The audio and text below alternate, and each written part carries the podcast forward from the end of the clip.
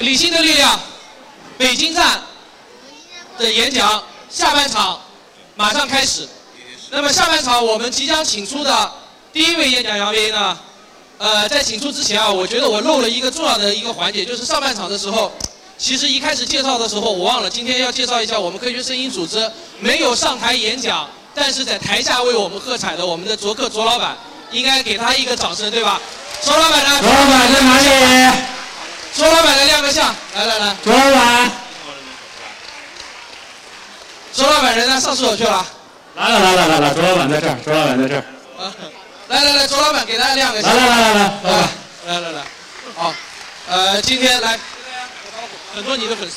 大家好，有好多人从很远的地方来啊，然后很感谢大家，然后要做一场非常好的演讲，就是说到呃，让我自己都觉得认可啊，需要耗费很多的精力跟体力，但是因为身体原因嘛，所以呃没有这个条件。呃，我觉得最好的内容已经在我的节目里了，所以我之后包括七月三十一号以后新上线的节目，也会用最好的呃最大的努力、最好的态度来对待，希望大家呃能够喜欢，谢谢大家。好好，我们谢谢周老板，你拿下去给旭东老师吧啊。好，谢谢周老板。那我们科学声音组织成员就亮相了。那么接下去我们将有请一位演讲嘉宾，那么他呢就是活跃在 B 站。活跃在微信公号、活跃在喜马拉雅的，回到二零四九老师刘敬正刘老师，我们先请刘老师上台好不好？来，我们来做个现场。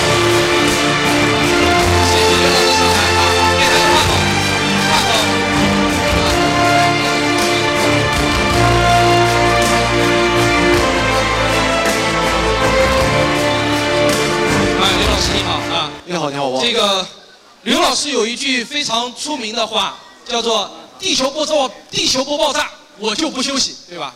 原来刘老师是一个公务员。对对对，之前是公务员，干了四年。然后突然有一天，突然脑子一热，就决定辞掉这个大锅饭，决心全职做科普。对对对。然后在喜马拉雅上一干就干得很嗨，每天坚持更新，坚持不懈，到现在有多长时间了？呃，五百多天吧。啊，五百多天。五百多天啊，坚持不懈，一直录视频。然后今天上次五幺三的时候呢，我们刘老师也来了。那么这一次呢，他将给我们带来一场什么样的演讲呢？平时大家只是在电波中、在视频上看到他录制节目，而今天呢，刘老师他决定就是把他即将要录制的一期的视频节目就搬到现场来录制，是不是这样子？对对。对吧？好，那接下去的时间就交给你了。哦好。我们聆听大家的精彩演讲。好。对。嗯。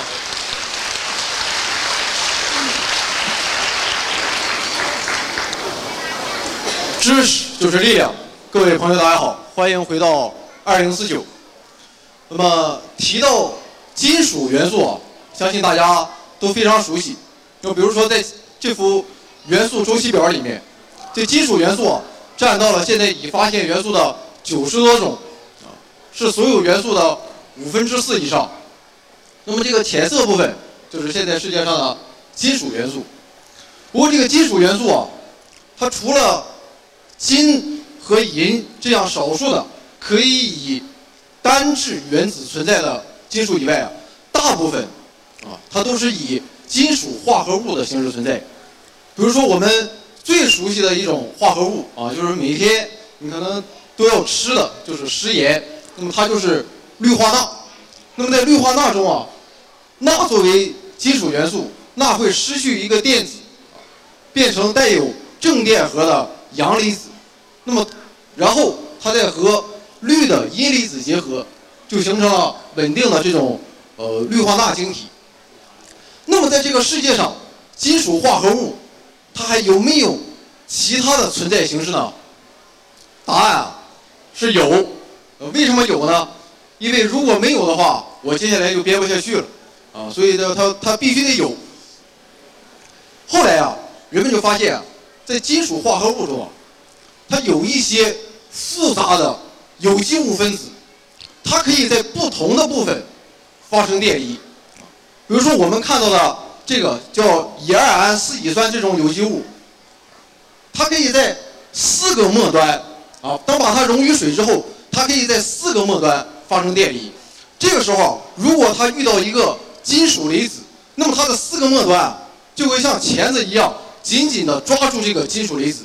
那么这种现象被称为洛河，或者叫螯合。这个螯啊，就是那个螃蟹那个蟹螯的螯，所以这个螯合这个名字，它更形象一点啊，就像螃蟹的蟹螯一样，紧紧抓住这个金属离子。但是这样的情况，它只是，那么后来啊，加州大学伯克利分校的奥马尔亚吉教授，他就把这样的化合物给制作了出来啊，并且给起个名儿，就旁边这个英文名儿叫 Metal Organic Framework，啊，意思就是有机金属框架材料。但是亚奇教授创造出来的这种物质啊，它还只是单个的螯合物啊，它并没有形成一个整体的晶体。那么这种晶体又再过了一段时间啊，就在前几年啊就做出来了，也是亚奇教授做出来的。其中最有名的一个就叫这个茂富五材料。这个茂富五材料，你看它是一个立方体的结构，它的八个顶，它的八个顶点是由锌离子、氧离子和二氧化碳构成的一个粒子束。那么它的立方体的边儿是由这个有机物对苯二甲酸来构成的。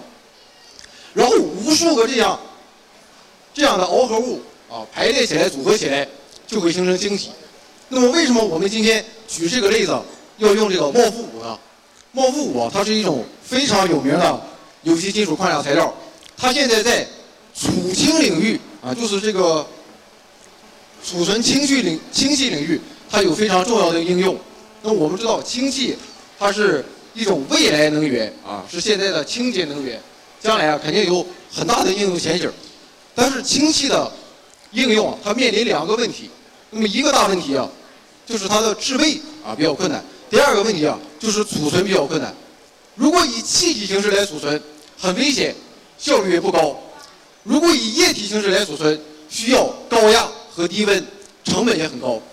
那么有了这种有机金属框架材料之后呢，就可以高效的储存氢气。现在科学家经过论证啊，茂富五的储氢能力，基本上和液氢的能力是差不多相同的。那么为什么有机金属框架材料？它能它能具有这么高的能力啊？那么这里面我们就要说到一个概念了啊，这个概念就叫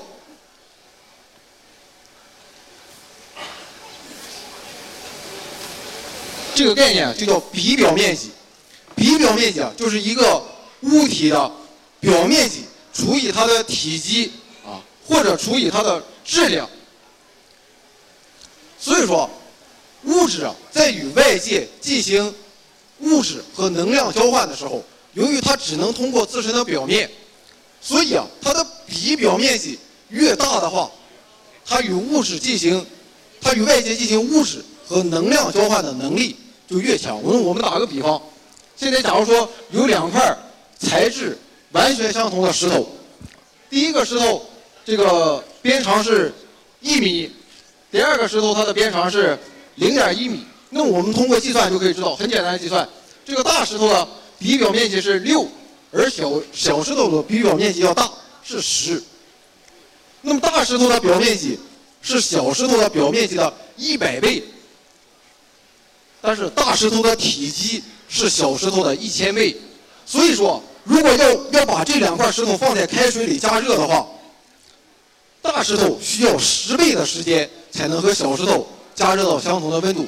啊，这个道理就是比较简单，就是我们在家做饭煮肉的时候，肯定是大块的肉啊，它更难熟啊，就是这是相同的道理。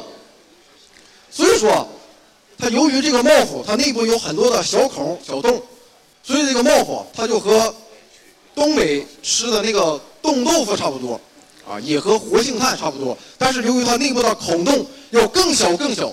所以它与外界进行物质和能量交换的能力也就更强，它可以很好的吸引氢分子进来。所以啊，茂富五是一种非常好的储氢材料。那么除了储氢，有机金属框架材料它还在很多领域有非常重要的应用。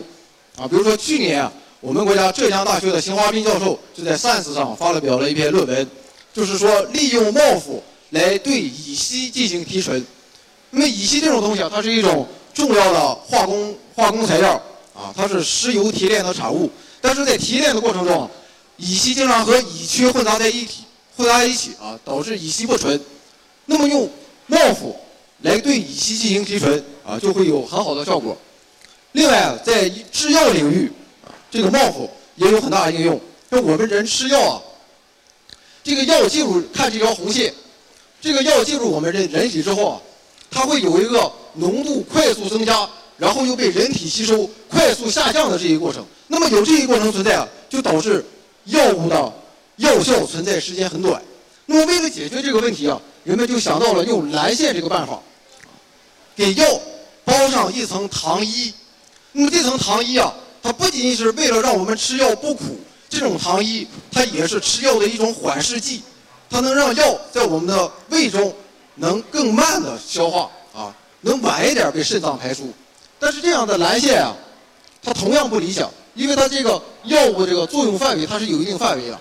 那么如果在未来我们可以用 MOF 来包裹药物的话，那么药物失效的时间就会更长啊。到那时候我们就实现了真正实现了呃药物不能停的这种感觉。那么除了塑形、药物和化工，它现在电池领域啊，报复也有很重要的应用。我们知道电池的很简单，就是电池的两极啊，它的放电是和两极的内部的表面积是有很大的关系。所以茂福将来在这一领域啊，也一定会有很大的应用。所以说，茂福日后啊，在医疗、化工、电子、农业啊。等等很多的领域都会有非常重要的应用。那么今天的节目啊，如果按正常我在家录的话，基本就算完成了。呃，但是啊，呃，我最后还想说一点啊，现在我们一提到产业革命将来的变革，我们首先想到的总是就是人工智能，将来机器都成精了；要么就是交通革命，大伙都成钢铁侠了。但是其实啊。现在在科学领域啊，还有很多像帽夫这样的，可能是很小的领域，不被人们所熟知。他们都在一点点的进步。我所谓“合抱之木，生于毫末；九层之台，起于垒土；千里之行，始于足下”。正是所有领域都在一点点进步，才能推动这个社会最后的进步。啊，所以啊，我们还是要深入学习和领会习近平总书记啊，在去年啊做出的。关于啊，为全为把中国建设成科技强国的，为把中国建设成全面的科技强国而奋斗的重要讲话，一定要深入领会和学习。啊，我们每个人都做出自己一点微小的工作，所以啊，也欢迎大家啊关注和收看我的节目。那我的节目啊，和其他几位老师可能不一样，我是一个视频节目，现在主要活跃在 B 站和喜马拉雅。刚才汪杰老师也说了，我是。地球不爆炸，我就不放假；宇宙不重启，我就不休息。每周更新八期啊，礼拜五有一个长片，周一到周日每天一个短片。你要问我，很多人问我说：“你这个节目是讲一些什么玩意儿的？”其实啊，我也不是很清楚。简单一句话啊，从量子涨落到平行时空，从酸碱中和到反应平衡，从八大行星到宇宙演化，从细胞分裂到物种生存，从金融风暴到经济杠杆。从古希腊哲学到后现代主义，从中国走向世界，从现在回到未来。谢谢大家。好，谢谢刘敬正带来的非常精彩的分享啊！看来坚持收听《回到二零四九》还是一个有政治觉悟的表现啊！大家赶紧关注起来。